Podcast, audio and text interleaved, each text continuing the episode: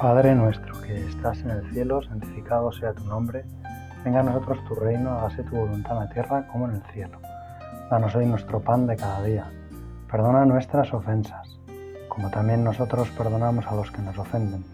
No nos dejes caer en la tentación y líbranos del mal. Amén.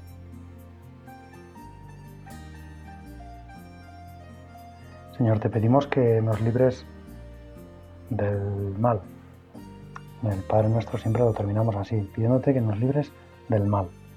Y hoy quisiera, Señor, en este rato de oración, este rato de conversación contigo, en el que trataré de escucharte, trataré de poner mis oídos atentos a las voces que, que tú me des, a las palabras que me regales, pues quería pedirte que me libres de un mal que es de algún modo el mayor mal, que es el pecado, que es el fraude, la mentira del diablo.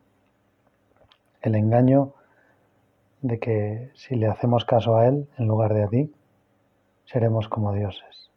Que en el fondo tú nos pides las cosas porque quieres mantenernos a raya, porque quieres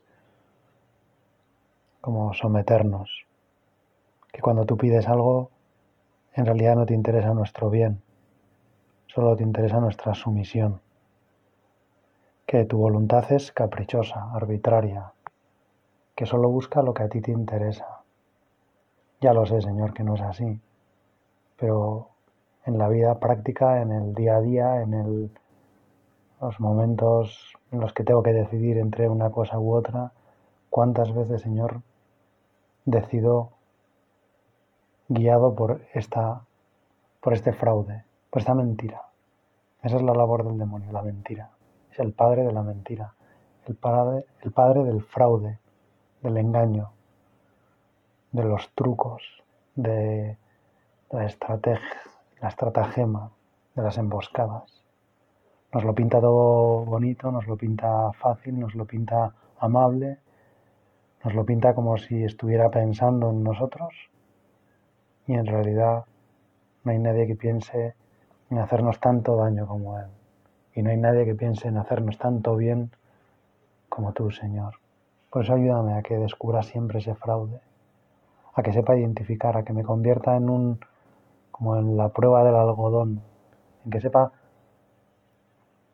descubrir dónde está la mentira enseguida, en que no me deje engañar nunca, Señor en que nunca me deje embaucar por esa mentira que es el pecado, que me promete felicidad, me promete comodidad, me promete tranquilidad, me promete seguridad, y en realidad no me da nada de todo eso. En realidad solo me quita lo único que vale la pena en mi vida, que eres tú. Me quita la imagen de ti que soy yo. No me deja identificarme con quien soy no me deja ser el que soy, me corrompe, me, me constriñe, me, me encarcela, no me deja que lo que espontáneamente está en mí, que es la imagen tuya, salga fuera. Y lo hace de mil modos y lo trata de, trata de engañarme con miles de estrategias pero al final todas se reducen a esto, a hacerme pensar que tú no buscas lo mío, que tú no buscas mi bien, que a ti mi felicidad no te interesa, o que al menos no te interesa como lo principal, lo único, lo exclusivo. Y yo, Señor, quiero en este rato de oración descubrir eso, que tú cuando me quieres, cuando me pides las cosas, cuando me buscas, solo me quieres a mí. Solo quieres mi felicidad. En todo lo que me pides me estás ofreciendo regalos. Lógicamente para acoger los regalos que tú me ofreces, Señor, tengo que vaciar mis manos de lo que yo traigo, de lo que tengo. No puedo coger lo que tú me ofreces si tengo mi mochila llena de otras cosas. No puedo recoger tus monedas de oro si en mi mochila tengo mis cachivaches. Y eso es lo que quiero. Cambiar mis cachivaches por tu oro, por tu comida, por tu alegría, cambiar mi alegría por la tuya, cambiar mi capacidad de hacer las cosas por la tuya, cambiar mi corazón por el tuyo. Señor, hazme un trasplante de corazón, para que yo no ame ya con mi corazón, sino con el tuyo. Para que yo tenga tus mismos sentimientos, para que mire a las personas como tú las miras. Para que me mire a mí mismo como tú me miras. En el Evangelio de San Marcos hay un momento en que un escriba se acerca a Jesús y le pregunta, ¿qué mandamiento es el primero de todos? A nosotros también nos interesa como mucho esa pregunta. Nos encantaría como saber en realidad qué quiere Dios de mí. Ahora, en este momento que estoy aquí haciendo mi rato de oración, escuchando esta meditación, tratando de conectar con ese Dios que está dentro de mi corazón en lo más profundo. Señor, ¿tú qué quieres de mí? ¿Qué es lo que me mandas? ¿Qué es lo que me dices que haga? ¿Qué es lo que quieres que ponga en práctica hoy, dentro de un rato? Ya mismo, en todo momento. Y Jesús le responde, el primero es, escucha Israel, el Señor nuestro Dios es el único Señor. dos puntos. lo primero sería como escuchar, ¿no? Y escuchar algo que nos va a decir Dios, que es toda una declaración de amor impresionante. Y nos dice, amarás al Señor tu Dios con todo tu corazón, con toda tu alma, con toda tu mente, con todo tu ser.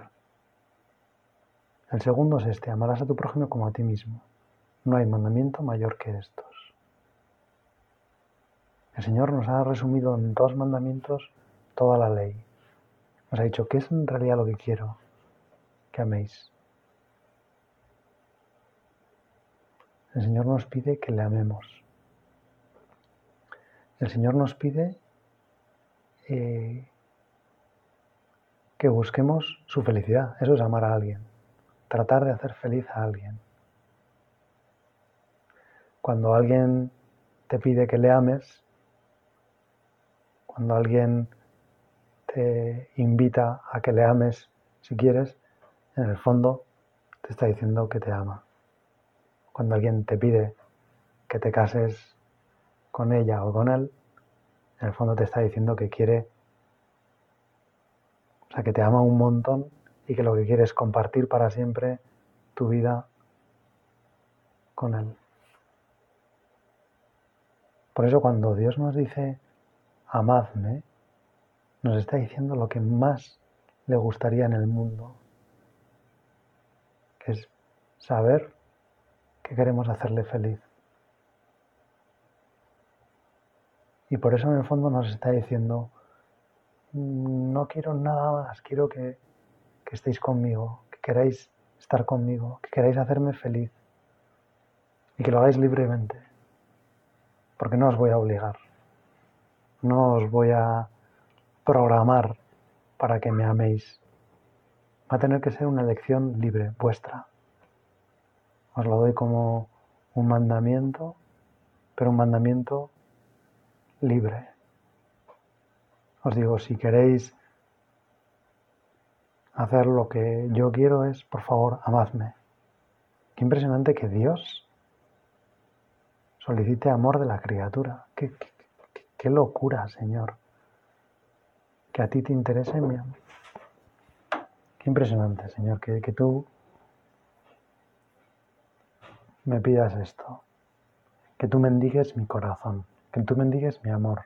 Y además que lo hagas con una rotundidad y me pidas todo mi corazón, toda mi alma, toda mi mente, todo mi ser.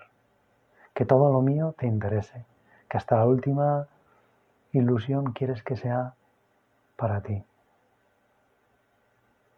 Señor, qué impresionante que tú, que lo eres todo, te encuentres como desvalido, pidiendo amor. Tú que lo tienes todo, que lo has creado todo, que has hecho nuestras almas, que lo que necesitas en realidad es cariño. Lo que pides de nosotros es cariño. Es verdad que lo haces pensando también en nosotros, porque sabes que nada nos va a hacer tan felices como amarte, como vivir para ti. Pero que goza, Señor, que en el fondo tú te muestres así, necesitado. Que lo que quieras, que lo que te ilusione, que lo que te va a llenar es que te amemos. Si tú quieres, Señor, en el fondo que te amemos, es porque con nuestro amor disfrutas lo que no está escrito. También es, por supuesto, para que nosotros seamos felices, pero es que eso, esas dos cosas están tan unidas, no se puede separar. No podemos decir que por un lado Dios quiere que la amemos y por otro lado quiere que seamos felices. Es que, como quiere que seamos muy felices, nos pide que le amemos. Pero es que Él también quiere ser feliz. Y Él tiene una capacidad de ser feliz impresionante. Y esa capacidad de ser feliz la ha como volcado en que le amemos. Dios es feliz si le amamos. Dios disfruta lo que no está escrito con nuestro cariño y sufre también cuando le falta nuestro cariño. Lo que pasa es que sufre de una forma tan libre que es muy feliz. Y elige siempre amar y por lo tanto nunca se enfada cuando no recibe. Sufre. Lo echa en falta, pero no se enfada. No lo reprocha, no, no lo exige. Nunca piensa que él da más de lo que recibe. Eso es impresionante, ¿no? Dios que le ha dado todo, a la vez se ha hecho también un receptor tan bueno que con recibir un poquitín ya piensa que ha recibido mucho más de lo que ha dado, porque en el fondo, por muy poquito que reciba, como lo recibe como algo gratis, como lo recibe como algo que esperaba ciertamente, pero que no se sentía, podemos decir, merecedor, porque el cariño no se merece, el cariño se regala. Y eso que tú, Señor, mereces todo, mereces que te queramos, mereces que te dediquemos toda la vida, mereces que te entreguemos hasta el último respiro, hasta el último suspiro, hasta el último latido de nuestro corazón. Pero en realidad cada vez que te damos un poquitín, eres tan feliz. Porque sabes que eso es gratis, porque sabes que eso es un regalo, porque nada de lo que tú has hecho por nosotros lo has hecho condicionado, como con falta de libertad interior, porque todos tus actos los harías igual si nadie, nadie, nadie, nadie, nadie en el mundo te fuera a amar. Y por eso cada vez que alguien te ama, lo recibes como desde la nada, como algo absolutamente gratuito, absolutamente maravilloso, amor puro. Y te sientes por eso tan agradecido. Señor, haznos, líbranos del mal, líbranos del fraude que supone no entender esto. Líbranos del fraude que supone pensar que, que tú has venido a aguarnos la fiesta, a estropearnos lo maravilloso que es la vida, a estropeárnoslo con tus mandamientos, con tus normas, con tus exigencias. Hazme, Señor, comprender que cuando tú me pides que te ame, cuando tú me pides todo lo que después en los mandamientos viene a consecuencia, honrar a mi padre y a mi madre, no matar, santificar las fiestas, no tomar el nombre de Dios en vano, no cometer actos impuros, no robar, no mentir, no tener pensamientos y deseos impuros, no codiciar los bienes ajenos. Todo eso es solo una consecuencia de amarte, de buscar hacerte feliz. de aprender por dónde va mi vida y dónde puedo cuidar de los demás y cómo puedo cuidar de los demás, cómo puedo respetarlos, cómo puedo mirarlos con la libertad con la que tú los miras y por lo tanto cómo puedo aprender a dejarme querer también por ellos como tú te dejas querer. Señor, dame eso, por favor. Hoy te pido en esta oración que me regales la forma que tú tienes de dejarte querer. Estás pidiendo a las claras que te amemos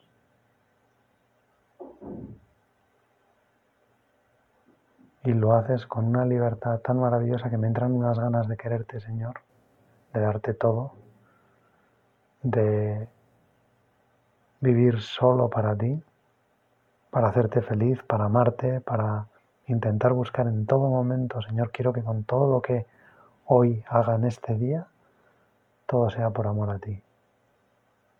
Seguramente en muchos momentos me olvidaré de ti y estaré más centrado en lo que tengo que hacer, porque a veces me exigen concentración las cosas que hago.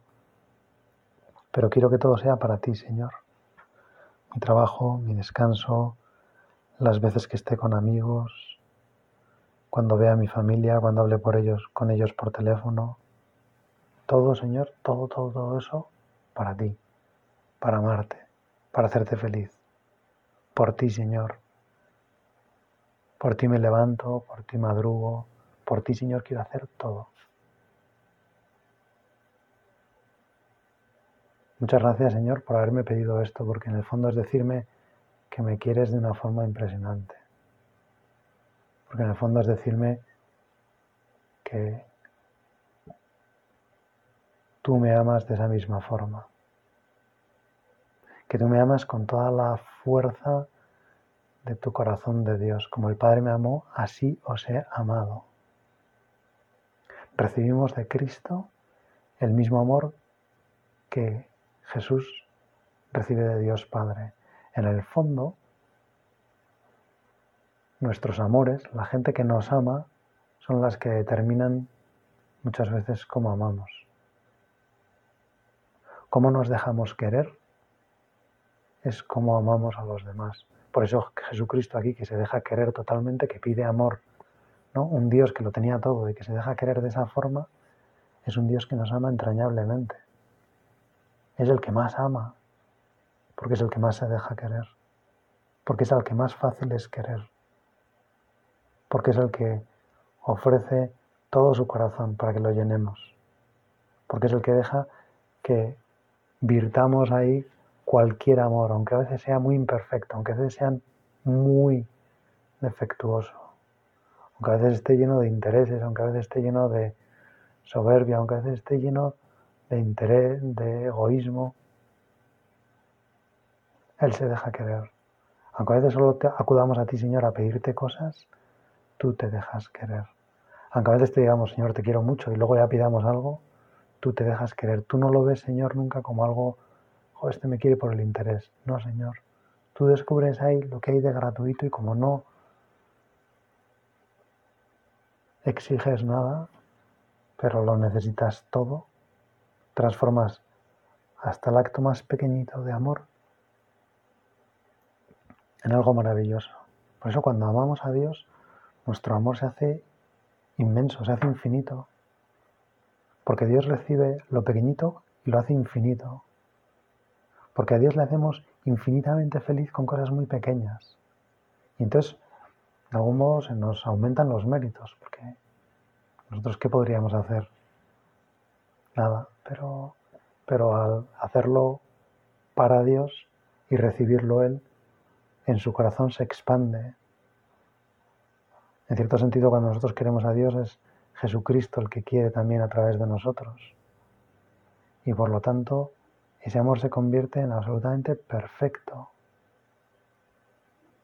un sacrificio nuestro se convierte en hostia santa, hostia pura, hostia inmaculada. Si lo unimos a la misa, nuestros pequeños sacrificios se convierten en el sacrificio de Jesucristo en la cruz, que ha servido para pagar con creces todas las deudas que había en el mundo. Qué maravilla. Hay un momento en que Santa Teresita, el niño Jesús, le dice a Dios que quiere ser muy santa, pero le dice que se siente sin fuerzas. Le dice, tú serás mi misma santidad. Tu Señor tienes que ser mi santidad. Tu Señor tienes que ser mi amor. Tu Señor tienes que ser mis sacrificios.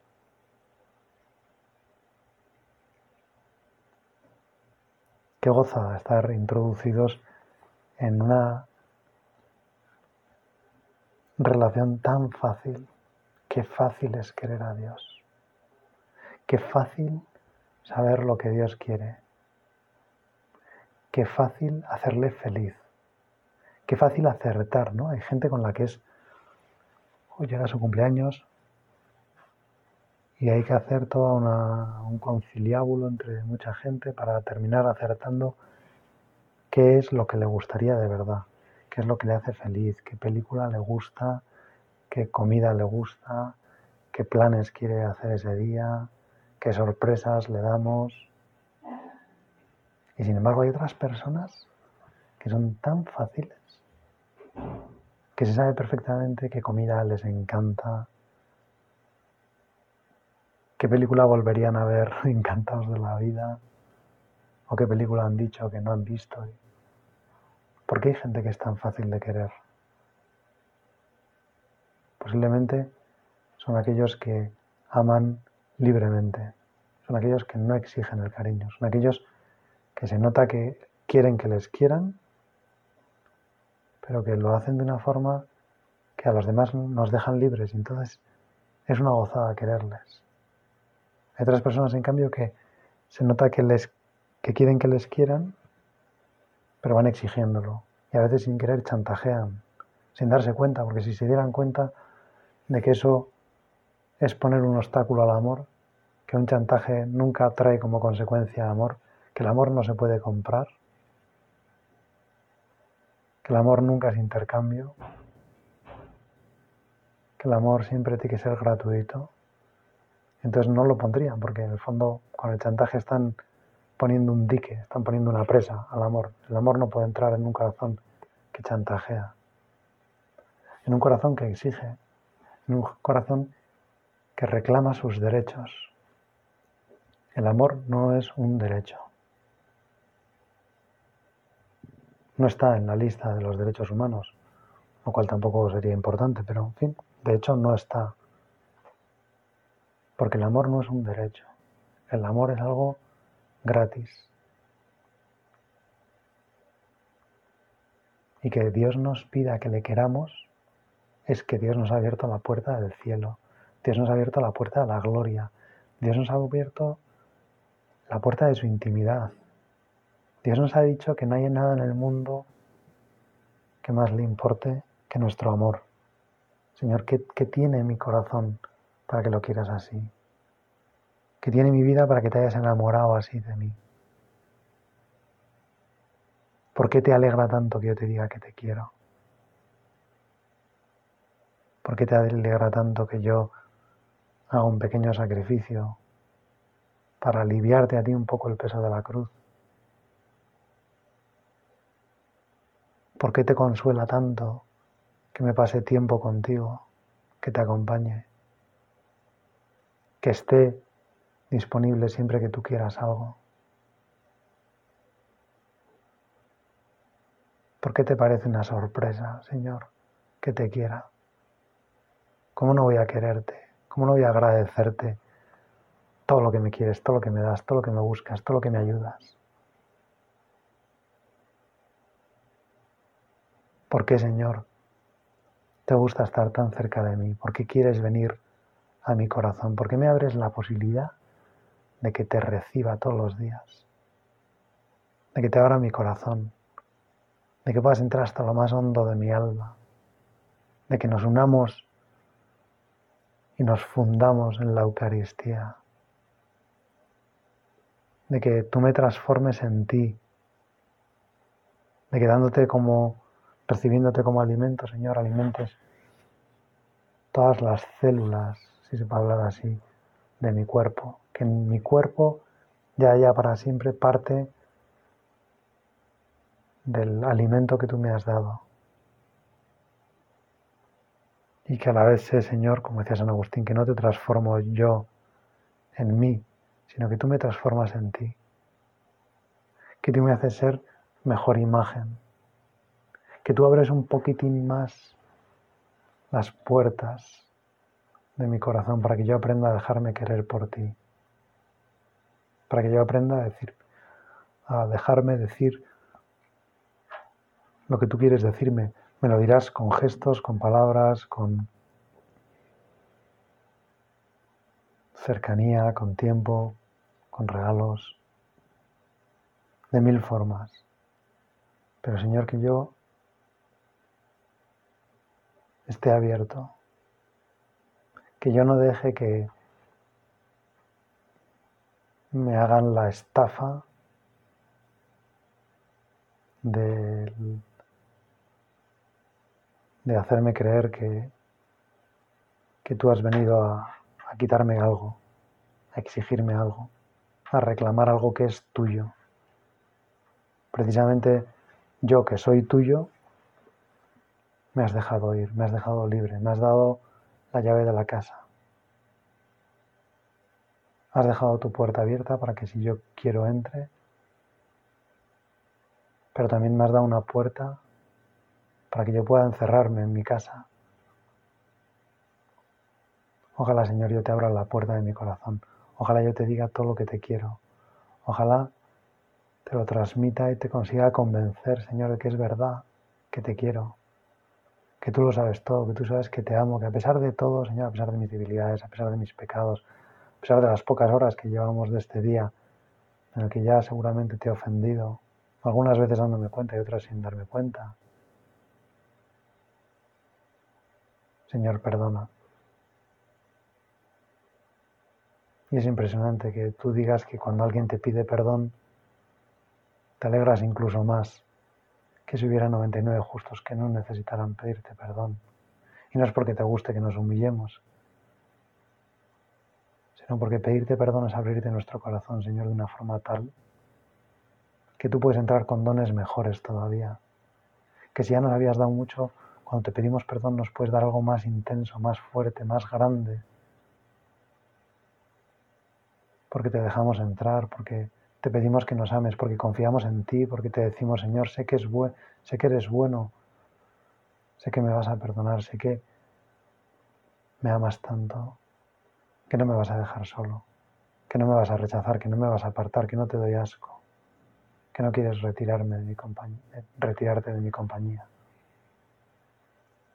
Podemos pedirle a la Virgen al terminar esta oración, ella que es la que más ha amado a Jesús con todo su corazón, con toda su mente, con toda su alma, con todas sus fuerzas. Vamos a pedir que nos enseñe a amarle como ella le amó. Y en concreto que nos enseñe a recibirle en la Eucaristía como ella le recibió. A abrir el corazón como ella lo abrió. Para que Jesús entrara hasta el fondo. Para que todo lo de María fuera ya para Dios. Para que María no viviera para otra cosa más que para amar a Dios. Señor, ayúdame a prepararme así para la próxima vez que vaya a comulgar. Quizá es hoy, quizá es el próximo domingo. Ayúdame, Señor, y si necesitara limpiarme antes en, en la confesión, dame fuerzas para ir a confesarme, para no tener miedo a mis pecados, porque en el perdón voy a encontrar todavía más amor. Dios te salve María, llena eres de gracia, el Señor es contigo, bendita tú eres entre todas las mujeres y bendito es el fruto de tu vientre Jesús. Santa María, Madre de Dios, roga por nosotros pecadores, ahora y en la hora de nuestra muerte. Amén.